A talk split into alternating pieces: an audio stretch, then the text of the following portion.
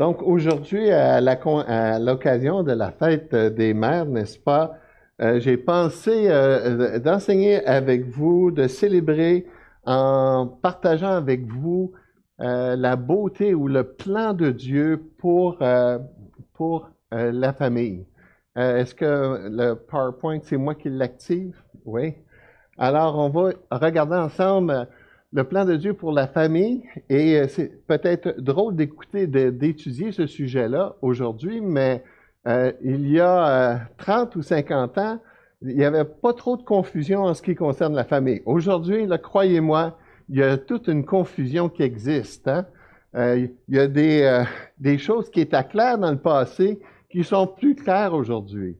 Hein. Vous avez sûrement vu un jour, dans, pour ceux qui sont un peu plus âgés, sur la couverture de l'actualité, on voyait un petit garçon avec un chandail de hockey en haut, puis euh, un tutu en bas. Euh, parce que ça démontrait la confusion qui existe à l'égard euh, de l'homme, de la femme. La confusion qui existe à l'égard de ce que c'est un père, de ce que c'est une mère. on vit à une époque où cette confusion-là est de plus en plus grande. plus que jamais, comme on va le voir ensemble avec la montée de, la pression du lobbying LGBTQ, euh, ça a vraiment bouleversé nos, euh, nos valeurs, notre moralité dans notre société et même ça a créé, comme je disais, la confusion. On ne sait plus vraiment qu'est-ce qui est, bien, qu'est-ce qui est pas bien. Euh, est-ce qu'il y a vraiment une distinction? La Bible, elle, en en donne. On pouvait lire, par exemple, dans, euh, euh, dans un journal que deux hommes étaient très heureux d'annoncer qu'ils attendaient des jumeaux, euh, qu'une amie des deux homosexuels, des deux hommes, avait accepté de porter le bébé et que finalement, il était pour avoir des jumeaux. Hein. Tout le monde célébrait ça. Mais encore une fois, c'est quoi la famille? C'est quoi? Est-ce qu'il y a vraiment une place pour l'homme, la femme? Euh, euh, toutes ces choses-là sont remises en question. Ou encore, dans le Journal de Montréal, on pouvait voir euh, un article qui parlait d'un mariage, on appelle ça la polyamour aujourd'hui, où trois femmes se sont mariées ensemble, puis que les trois femmes voulaient des enfants. Fait qu'imaginez, là, les enfants qui, qui grandissent dans ce, dans ce contexte-là, euh, c'est inévitable qu'ils sont confus. Hein. Euh, le, mouvement LGBTQ euh, a fait une, pression incroyable. Ils gagnent une bataille après l'autre. Ils ont gagné le droit à la reconnaissance, le droit au mariage, le droit à l'adoption. On pouvait lire aussi dans une autre publicité, J'aime mes deux mamans, j'aime mes deux papas. Et là, imaginez en plus les grands-pères et les grands-mères dans tout ça. C'est encore plus, c'est encore plus confus euh, où on s'en va. On dit LGBTQ, mais aujourd'hui, euh, j'ai voulu ajouter une photo. puis là, j'avais déjà envoyé mon PowerPoint, alors euh, je voulais pas compliquer les choses. Mais c'était LGBTQ, à vouloir dire que ça, là, il n'y a plus de fin là sur toute euh, les modèles confus qui peuvent exister euh, dans notre euh, société. une de mes brumes me partageait hier que dans l'école, ils ont offert, ont organisé une toilette qui est pour, ils appellent ça neutral, c'est une école anglaise, et apparemment qu'il y a peut-être cinq enfants qui, euh, qui utilisent euh, cette toilette. Le raisonnement est assez simple. Quand vous vous éloignez de Dieu, vous vous éloignez de la boussole. Vous savez ce que c'est une boussole? Vous savez ce que c'est un GPS. Aujourd'hui, avec euh, les GPS, on a perdu l'habitude de garder les maps dans notre tête. On a absolument, absolument besoin d'un GPS pour savoir où on s'en va parce que, euh, et là, si on est déconnecté, on est vraiment mal pris. C'est la même chose avec la boussole. Si on n'a pas une boussole, pour ceux qui ne savent pas c'est quoi, c'est un petit truc qui nous donne toujours le nord. Hein? Et euh, donc, c'est ça qui se produit. Ça produit la confusion Et là, cette confusion-là, bien, elle est aussi pour les pères, les mères. Je disais, la confusion existe aussi en ce qui concerne la question de la famille, en ce qui concerne euh, les enfants.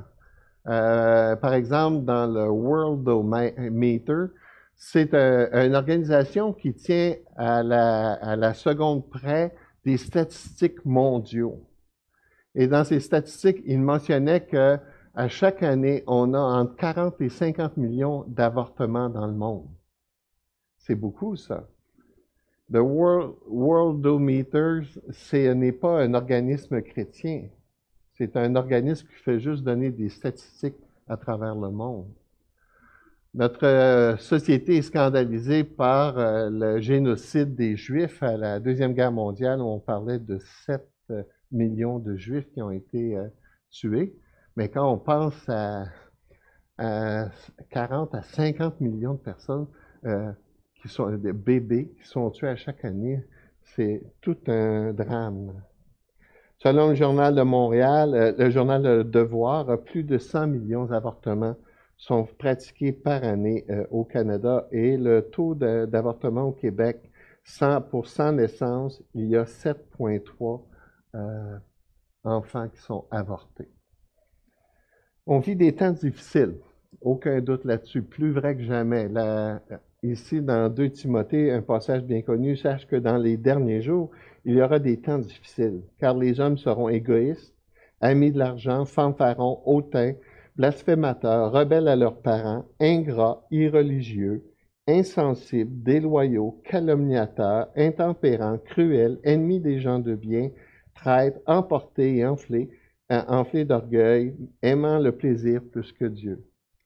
Bien, euh, bien qu'on est toujours dans la fin des temps, déjà Paul était dans la fin des temps, on, est plus dans la fin des temps qu'on l'a jamais été. Nos penseurs québécoises ont appelé une certaine période du Québec la Grande Noirceur. Je ne sais pas si vous avez déjà entendu cette expression-là. Elle fait référence à une période particulière de 15 années après la Deuxième Guerre mondiale jusqu'à la fin du décès de Maurice Duplessis, soit en 1959.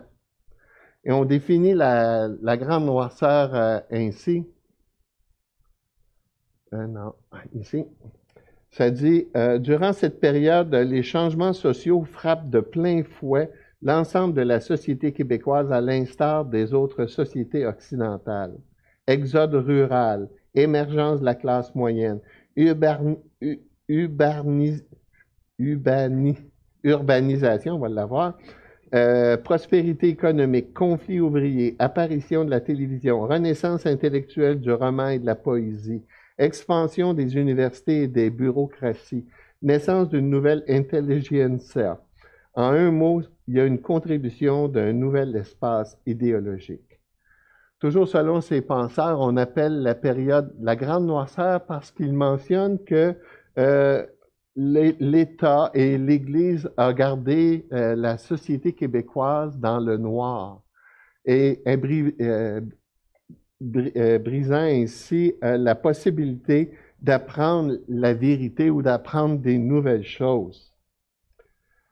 Bien, en mon sens, on est dans une période de grande noirceur beaucoup plus grande aujourd'hui que celle l'était à l'époque.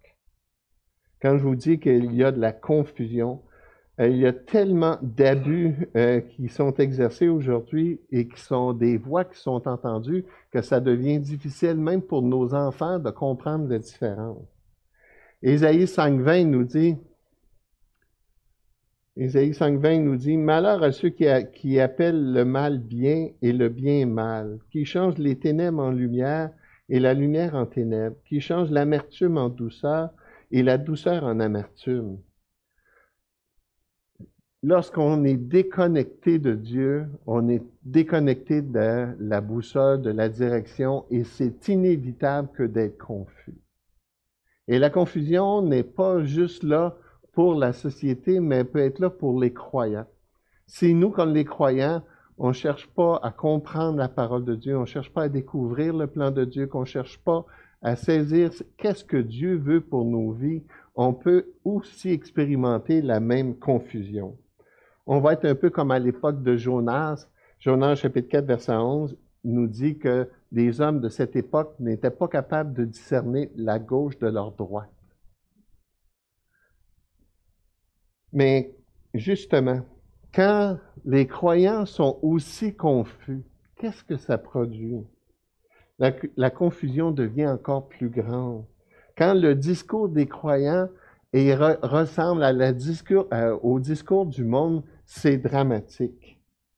Euh, et malheureusement, les croyants sont confus aussi. Confus en ce qui concerne les fréquentations, confus en ce qui concerne le rôle du mariage, confus à, l'égard euh, de l'avortement. La Fédération protestante de la France a, a engagé l'Institut français d'opinion publique pour faire un sondage auprès de 702 personnes sélectionnées, dont 82% de ces personnes-là étaient des protestants et 18% étaient des chrétiens évangéliques. Les constats qu'ils font sont assez dramatiques. Des constats comme, euh, là, vous avez des charismatiques modérés, des conservateurs, euh, et, euh, et, là, sur des sujets, par exemple, avorter, c'est euh, et là, je ne vais pas aller dans, tous euh, les détails, mais regardez juste même les conservateurs. Euh, c'est avorter, c'est toujours une erreur, presque toujours une erreur 18% une erreur parfois 4% Ce n'est jamais une erreur 1,7% ne c'est pas 12 Quand les croyants sont confus, ils sont pas capables de dire avec certitude 100 de dire que l'avortement, c'est vraiment mal, c'est vraiment un péché, euh, c'est horrible, où on s'en va.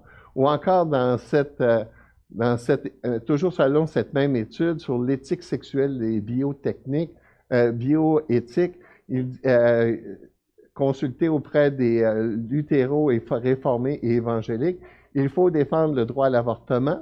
je vais rester juste avec les évangéliques, 40 à 60% de ces gens-là sont d'accord qu'il faut défendre le droit à l'avortement.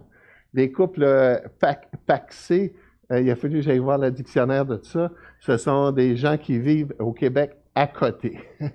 OK, alors, donc les couples à côté devraient pouvoir être bénis par les églises. Dans le milieu évangélique, ça varie entre 32 et 68 des gens qui sont d'accord avec ça. Que les couples homosexuels devraient pouvoir être bénis par les églises chez les évangéliques, entre 14 et 85% des gens. Et dans certaines circonstances, chacun devrait pouvoir le, droit de choisir euh, le moment de sa mort, euh, pas l'euthanasie, mais euh, l'aide à mourir. On, a, choisi un beau mot comme ça. 27 à 72 Et ça, c'est des statistiques qui ont été faites, ça fait déjà quelques années. Fait qu'imaginez aujourd'hui, là, fort probable que les choses vont empirer. Euh, comme on peut le constater aujourd'hui, le mouvement homosexuel chrétien prend de plus en plus de place. De plus en plus de personnes se considèrent chrétiens, font des coming out, comme on dit. Ils affichent ouvertement leur homosexualité et ils affirment que Dieu est d'accord avec ça. Cette confusion devient si grande qu'elle est parce qu'elles sont dirigées par les leaders charismatiques et par des docteurs en théologie. Un Timothée 4.1 nous dit, Mais l'Esprit dit expressément que dans les derniers temps, quelques-uns abandonneront la foi pour s'attacher à des esprits séducteurs et à des doctrines de démons par l'hypocrisie de faux docteurs portant la marque de la flétrissure dans leur propre conscience, prescrivant de ne pas se marier ou de s'abstenir d'aliments que Dieu a créés pour qu'ils soient pris avec action de grâce par ceux qui sont fidèles et qui ont connu la vérité. 2 Timothée renforcé en disant, car il viendra un temps où les hommes ne supporteront pas la saine doctrine, mais ayant la démangeaison d'entendre des choses agréables, ils se donneront une foule de docteurs selon leurs propres désirs. Regardez comment c'est intéressant l'expression des docteurs, doctrine docteur. C'est l'idée ici que c'est des gens qui vont utiliser la Bible puis qui vont manipuler la Bible, qui vont faire dire des choses à la Bible que la Bible ne dit pas mais parce qu'ils sont des docteurs, ils vont convaincre les croyants ou les faibles croyants de pouvoir de dire, ben oui, gars, Euh, et là, aujourd'hui, c'est plus vrai que jamais parce que, comme je le disais ici, avec toute l'influence et la montée de, l'homosexualité, il y a beaucoup de, docteurs en théologie homosexuels qui écrivent des livres et ça a l'air tellement biblique, ça a l'air tellement vrai, mais la réalité, c'est que ils, sont vraiment dans le champ. Ce n'est pas nouveau que le diable tente de manipuler le discours de Dieu. Laissez-moi vous donner un exemple. C'est au moment de la, désobéissance, au moment de la chute. Regardez le discours entre le serpent et Ève. Le serpent était le plus rusé de tous les animaux des champs et que l'Éternel Dieu avait fait. Il dit à la femme, Dieu a-t-il réellement dit? Hein? Ça, vous allez entendre ça, des gens qui, qui vont dire, est-ce que la, Bible dit vraiment ça? Et là, tout d'un coup, ah, puis surtout s'il y a le titre docteur, mais ben là, déjà, là, tu vas ouvrir tes oreilles, tu vas, tu vas te questionner.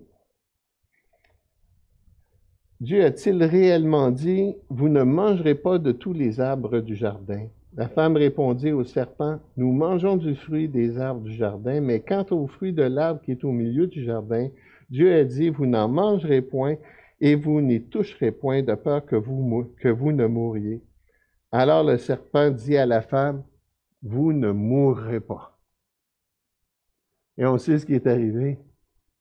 On est mort. Dieu s'est pas trompé. Alors, on vient à une époque où on fait face à des guerres de raisonnement. Car euh, le mot avortement ne fait pas partie de la Bible. Mais il reste pas moins que c'est en réfléchissant qu'on peut découvrir et comprendre la volonté de Dieu. Même si le mot n'est pas dans la Bible, le concept est dans la Bible. Lorsque Dieu dit tu ne tueras point. Dans 2 Corinthiens euh, dans 2 Corinthiens 10, versets 4 à 5, il dit, car les armes avec lesquelles nous combattons ne sont pas charnelles, mais elles sont puissantes par la vertu de Dieu pour renverser des forteresses. Nous renversons les raisonnements et toute hauteur qui s'élève contre la connaissance de Dieu et nous amenons toute pensée captive à l'obéissance de Christ. Alors, l'idée, c'est pas d'offrir des, des, réponses faciles, mais c'est l'idée de dire, hey, regardez, là, on fait partie d'une société qui nous influence, puis elle nous influence à tous les niveaux. Elle nous influence sur Internet, elle nous influence à la télévision, elle nous influence à l'école. Et là, on est bombardé par un monde qui vient autour de nous. Et si nous, on ne fait pas attention de faire euh, ce que la Bible appelle le,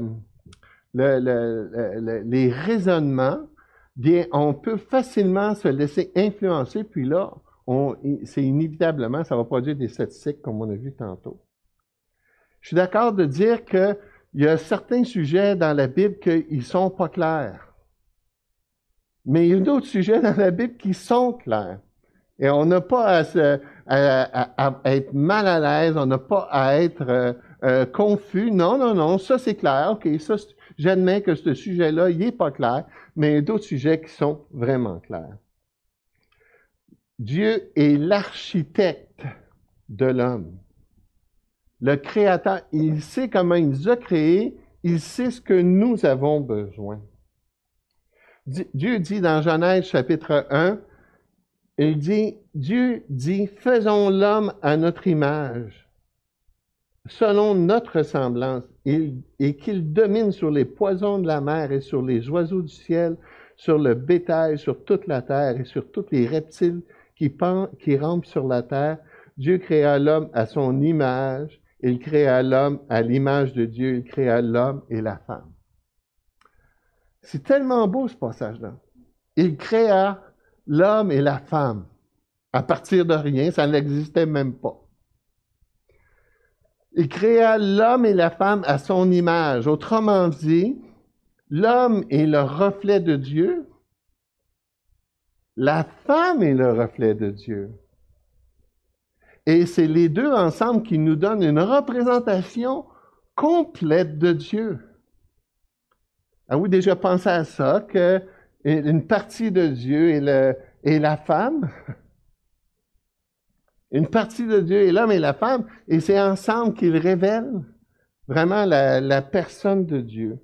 C'est l'équilibre et le complément. On a besoin des deux. Et Dieu désire notre bien. Sa volonté, ses commandements, le modèle qu'il nous donne, c'est pour notre bien. On ne peut pas se tromper lorsqu'on suit la direction de Dieu. Avant d'être pasteur, j'ai, travaillé pendant trois ans comme réparateur de machines à coudre. J'ai pas compris pourquoi Dieu m'avait conduit là, parce que c'était pas dans ça que j'avais étudié, mais j'avais besoin d'un travail, j'avais deux jeunes enfants. Aujourd'hui, je pourrais vous expliquer pourquoi Dieu me conduit là, mais on n'a pas le temps. Mais ce qui est intéressant, c'est que quand je réparais des machines à coudre, qu'est-ce que vous pensiez que je faisais pour savoir comment réparer la machine à coudre? J'allais voir le livre. Quand le livre d'instruction me disait, voici l'aiguille doit être à 1.342, c'est 1.342. Pourquoi je vais me... Non, moi j'aimerais mieux deux. Il semble que deux, ça serait plus beau. Ah non, hein? Ils, ont inventé la patente. Fait que la patente dit que c'est 1.342. Fait que là, je vérifie. Ah, elle est à 1.15. Ah, c'est peut-être ça le problème. J'ajuste l'aiguille. Bingo! Ça coupe bien. Ben, L'être humain est comme ça, il a aussi son livre d'instruction, la Bible, puis là, Dieu nous donne un plan, un modèle à suivre, puis on ne se trompera pas de suivre son modèle. Alors, à l'occasion de la fête des mères, je vous invite, on va regarder ensemble quelques dimensions du plan merveilleux de Dieu pour tous les hommes. Comme je le disais, Dieu est le créateur de l'homme et de la femme. Et c'est l'un de ses plus beaux bijoux de la création. Pour l'occasion, je vous invite à regarder avec moi, prenez vos Bibles, vos agendas, vos iPads, regardez avec moi Genèse chapitre 2, on va juste quelques réflexions d'un passage bien connu.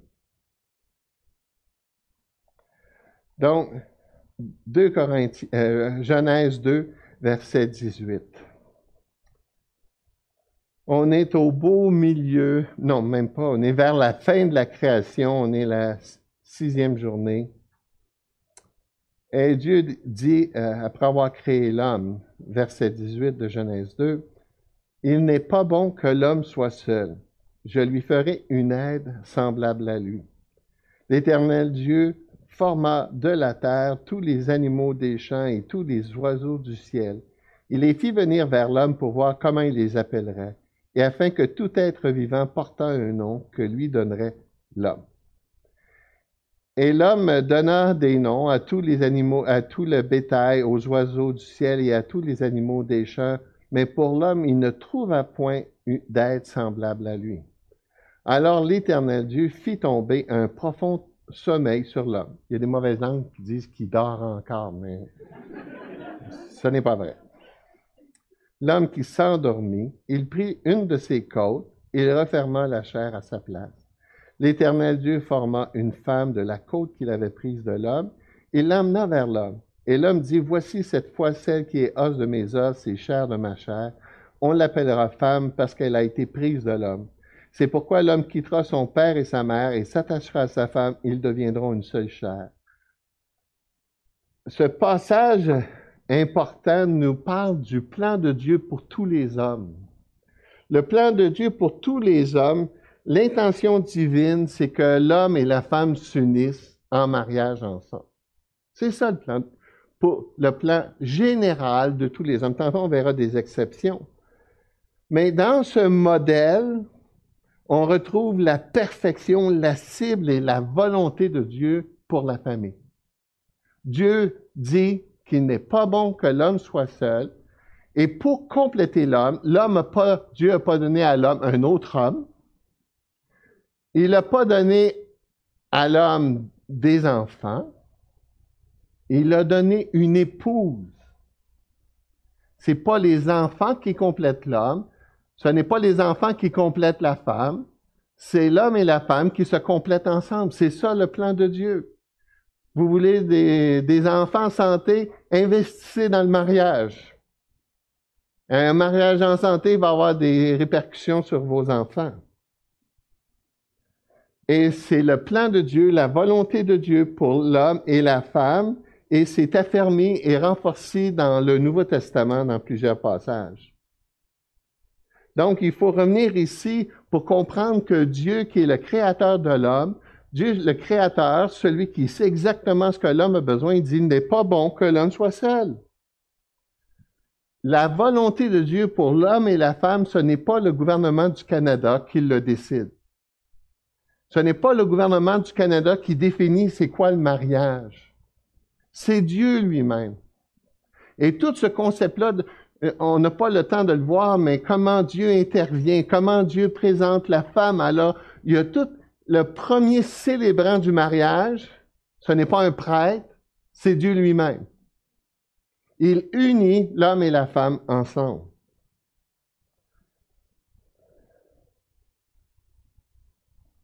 Beaucoup de grands penseurs de notre époque refusent de reconnaître la définition du mariage de l'Église parce qu'ils sont convaincus que c'est une invention humaine.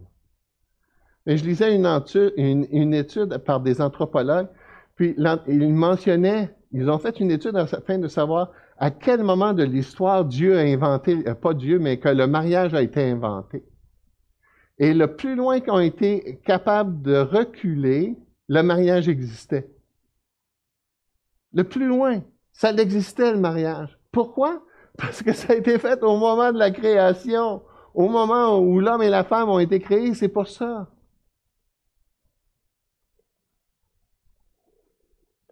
Le premier mariage a eu lieu avant la chute. Mais par la suite, Dieu a réaffirmé son plan, sa volonté, que le mariage est toujours sa volonté. Le mariage est le résultat d'un artiste créateur. Sûrement que vous vous rappelez hein, que chaque fois que Dieu faisait passer d'une étape à l'autre au moment de la création, une affirmation revenait la même continuellement. C'était quoi? Que c'est du vie que cela était bon. Le mot bon ici est vraiment intéressant. Ça fait référence à quelque chose qui est pur, qui est bien, qui est beau, qui est favorable, qui est agréable qui communique une grâce. Le mot hébreu fait toujours référence à quelque chose qui est beau, qui est joli, qui est bon, agréable. en contraste, il ne fait jamais référence à quelque chose qui blesse, qui tue, qui est moche, sans but et qui n'est pas bon. Le plan de Dieu, la volonté de Dieu, c'est toujours bon. Ainsi, on pourrait affirmer que Dieu fait, ce que Dieu fait est une bonne chose, un bienfait, qui n'est jamais mauvais pour nous. Maintenant, si on regarde le verset 18, c'est la première fois que dans le processus de la création, Dieu dit quelque chose qui est mauvais. Il dit, il n'est pas bon que l'homme soit seul. Le plan de Dieu général pour la société, pour l'homme, c'est que l'homme ne soit pas seul. Il y a quelque chose ici qui est pas bon, quelque chose qui blesse, quelque chose qui tue, quelque chose qui est moche, quelque chose qui est sans but, qui n'est pas bon, c'est qu'il soit seul. Et pour combler cette solitude, ce que Dieu fait, il, fait réaliser l'homme en lui demandant, donne des noms aux animaux. Hein. Puis c'est intéressant ce passage-là parce que ça répond à la fameux dilemme. Qu'est-ce qui vient avant? La poule ou l'œuf? On sait, nous, que c'est la poule. Et la poule avec le coq euh, déambulé devant euh, Adam qui donnait des noms. Et là, en les voyant passer, il dit, ouais, c'est cute, ça, ils sont toujours deux. Mais moi, je suis seul. Alors, Dieu crée un complément.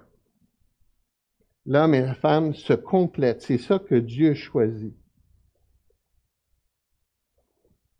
L'homme et la femme sont déjà une famille en étant deux.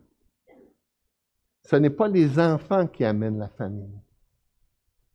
ce qui crée la famille, la cellule, c'est le mariage de l'homme et la femme.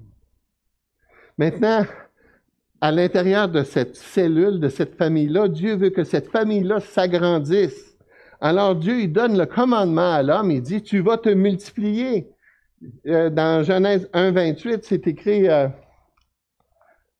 euh, Dieu les bénit et Dieu leur dit, soyez féconds, multipliez, remplissez la terre et l'assujettissez et dominez sur les poissons de la mer et sur les oiseaux du ciel et sur tout animal qui se meut sur la terre. Dans à l'époque de la Bible, c'était impensable l'idée de ne pas avoir des enfants. On devait avoir des enfants. C'était le commandement de Dieu, c'était le désir de Dieu. Dieu ne dit pas le nombre d'enfants, mais il dit d'avoir des enfants, c'est un endroit où vraiment Dieu bénit.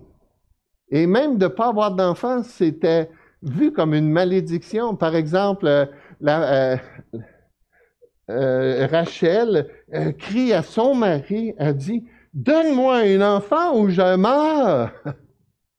Et là, lui, il dit, qu'est-ce que je peux faire à ça, là, moi?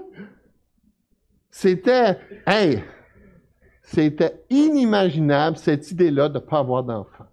Toutes les familles voulaient des enfants. Puis on était prêt à faire ce qu'il fallait pour avoir des enfants, parce que dans ce temps-là, il n'y avait pas de médicaments pour accoucher. On était prêt à souffrir, prêt à prendre des risques, parce que beaucoup de femmes mouraient au moment de donner la naissance d'un enfant. Mais malgré cette réalité-là, on dit non, non, non, on veut des enfants, c'est le plan de Dieu, c'est la volonté de Dieu. Le psaume 128, 3, il nous dit L'homme qui est béni de l'Éternel a une épouse qui est féconde, des enfants nombreux autour de la table. C'est le signe de la bénédiction de Dieu d'avoir des enfants. C'était important, c'était tellement important que le, même le nom de la femme changeait de fille de à mère de. Ma fille a vécu, ma plus vieille, sept années aux îles de la Madeleine et, c'était le même genre d'expression. T'es la fille à qui? C'était même pas leur nom, c'était Ah oui, oui, la fille à Jean-Jacques. Hein? Le gars à Marie. Mais dans le temps de la Bible, quand la femme donnait naissance, elle devenait la mère de Sylvain, de Catherine.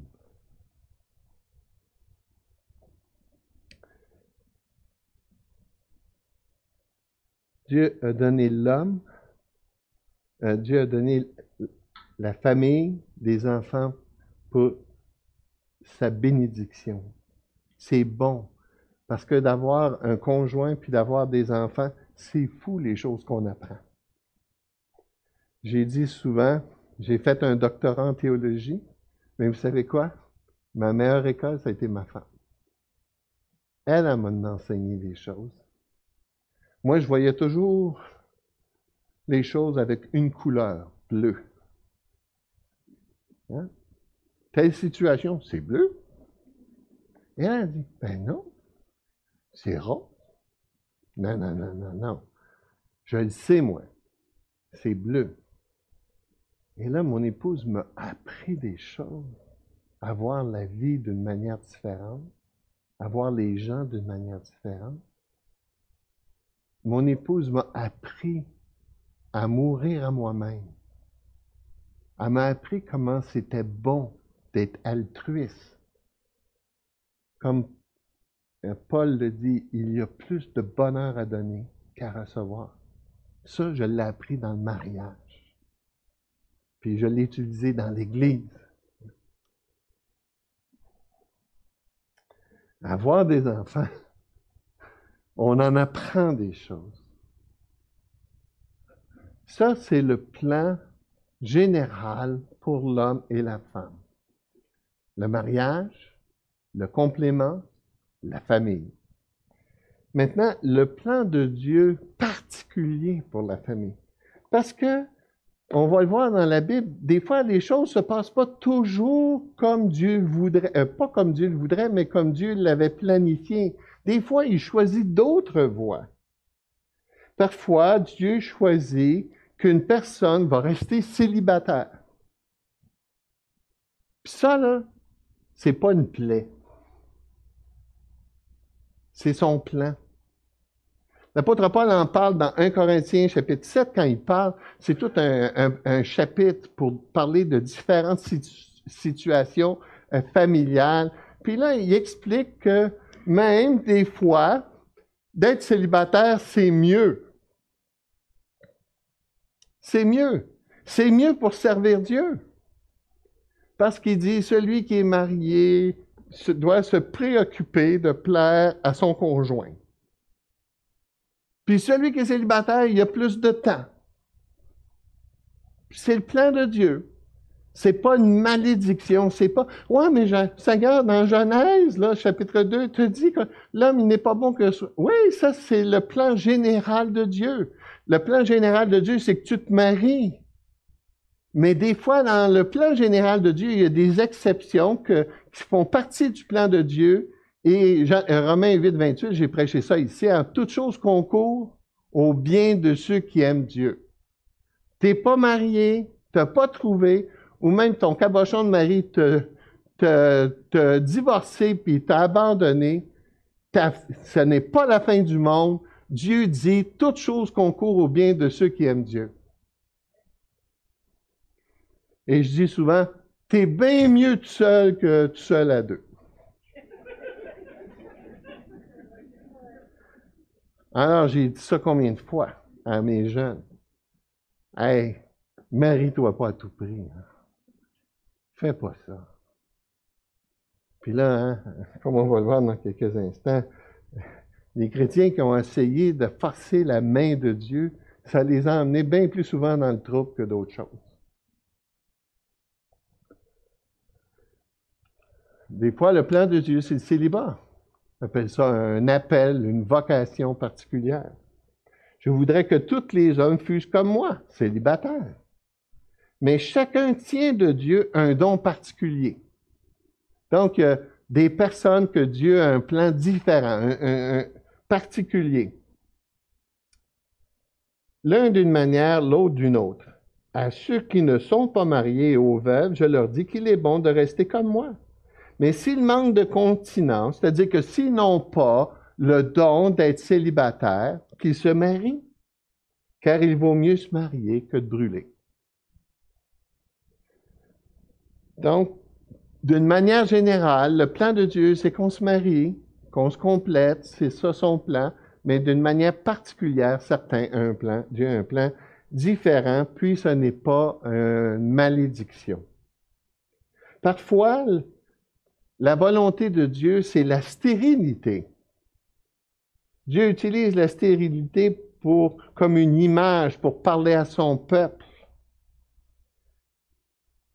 Sinon, on ne serait pas toujours capable de comprendre. Par exemple, dans Deutéronome chapitre 7, verset 14, Tu seras béni plus que tous les peuples. Il n'y aura il n'ira chez toi ni homme, ni femme stérile, ni bête stérile parmi les troupeaux. Et on comprend Rachel qui disait à son mari, donne-moi un enfant ou je meurs, parce que eux, ils pensent à Deutéronome chapitre 7.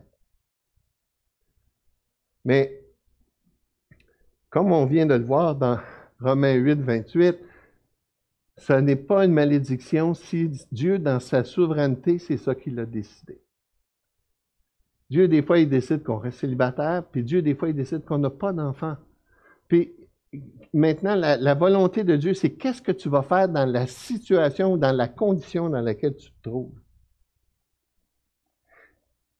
Et c'est comme un peu un handicap physique. La volonté de Dieu, c'est qu'on ait tous nos membres, mais ça se peut que tu vas naître sans jambes, sans bras, sans mains.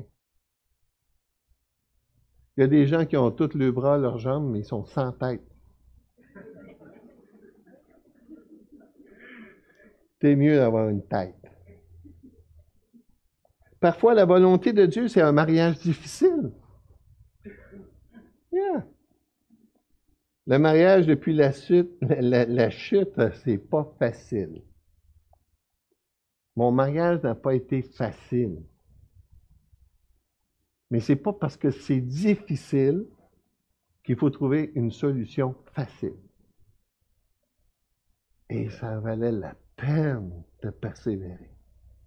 Ça valait la peine, comme je disais tantôt, toutes les choses que j'ai apprises. Mes dix premières années de mariage, ça a été difficile à ce qu'on s'est chicané, ostiné, jusqu'à temps qu'on est devant le thérapeute. Puis là, tout d'un coup, il y a un éclair de génie dans ma tête. Louis, as-tu fini de niaiser? Aime ta femme. Puis oublie-toi. Faut le dire, c'est devenu un éclair comme ça, je devant la thérapeute, puis là, je dis, qu'est-ce que je fais là? Puis là, d'un coup, là, après dix ans de mariage, de lutte, d'un coup, le mariage, il commence à tourner. Ah, je sème des choses, je récolte des choses. Sème, sème l'amour, sème l'abandon, sème du renoncement. Mais là, qu'est-ce qu'il y a? Ça, ça, produit des fruits, ça, là. Quand tu sèmes des carottes, tu récoltes? Hein? Tu récoltes l'égoïsme? Tu récoltes l'égoïsme? La chicane. Quand les deux font ça, ah, ça en prend juste un qui commence à changer et qui dit c'est assez. Et là, tout d'un coup, notre mariage, a pris un envol. Je vous le dis, un envol. Et on va célébrer cet été 44 ans. Ça valait la peine parce que je... Merci Seigneur. Merci ce que j'ai appris. Merci hein, les miracles de la grâce que tu as fait. Quelle heure je dois finir, moi, là? Ou je devais avoir fini, je pense. Hein? Oui. Rapidement. La réponse de l'homme au plan de Dieu. Chers amis, je vous l'ai dit tantôt, vous voulez savoir la volonté de Dieu, étudiez la Bible. Scrutez-la. Analysez-la. Faites-le avec votre pasteur. Faites-le avec des hommes et des femmes qui aiment la Bible. Cherchez, comme je l'ai dit tantôt, des fois, le, mot anorexie n'est pas dans la Bible. Et on a besoin d'étudier la Bible pour comprendre comment on adresse ça.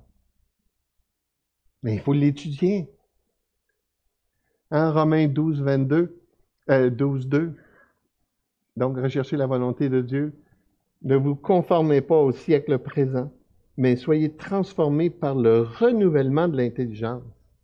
Le renouvellement de l'intelligence, là, c'est que c'est d'être capable de comprendre ce qui nous entoure, puis ce qu'ils nous disent, puis la propagande qu'ils font, puis là, on va mettre qu'est-ce que Dieu dit.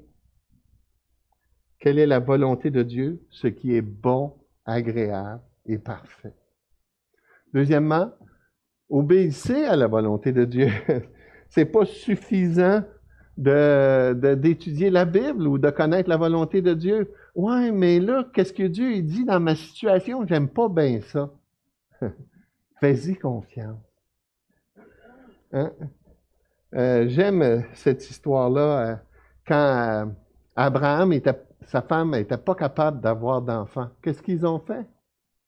Ils ont demandé à Agar. Agar, tu vas accoucher sur mes cuisses, là. ça va être comme moi qui va accoucher. Là. La folie. Ça a créé un paquet de problèmes. Aujourd'hui, c'est des musulmans qui sont là. Puis ça, c'est à cause d'Abraham. Quand on va aller au ciel, on va parler à Abraham. Abraham, qu'est-ce que tu as fait?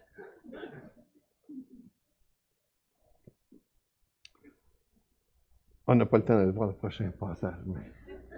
Troisièmement, proclamez la volonté de Dieu. Dites-le au monde qui sont autour de vous. On a un grand Dieu merveilleux. On a un Dieu qui, sait ce qu'on a de besoin pour nous rendre heureux. Dites-le. Partagez-le. Le monde a besoin de l'entendre. C'est la beauté de l'Évangile l'Évangile, un Dieu qui s'est révélé à moi alors que je ne le cherchais pas, qui m'a fait réaliser ma condition pécheresse complètement, mais complètement perdue.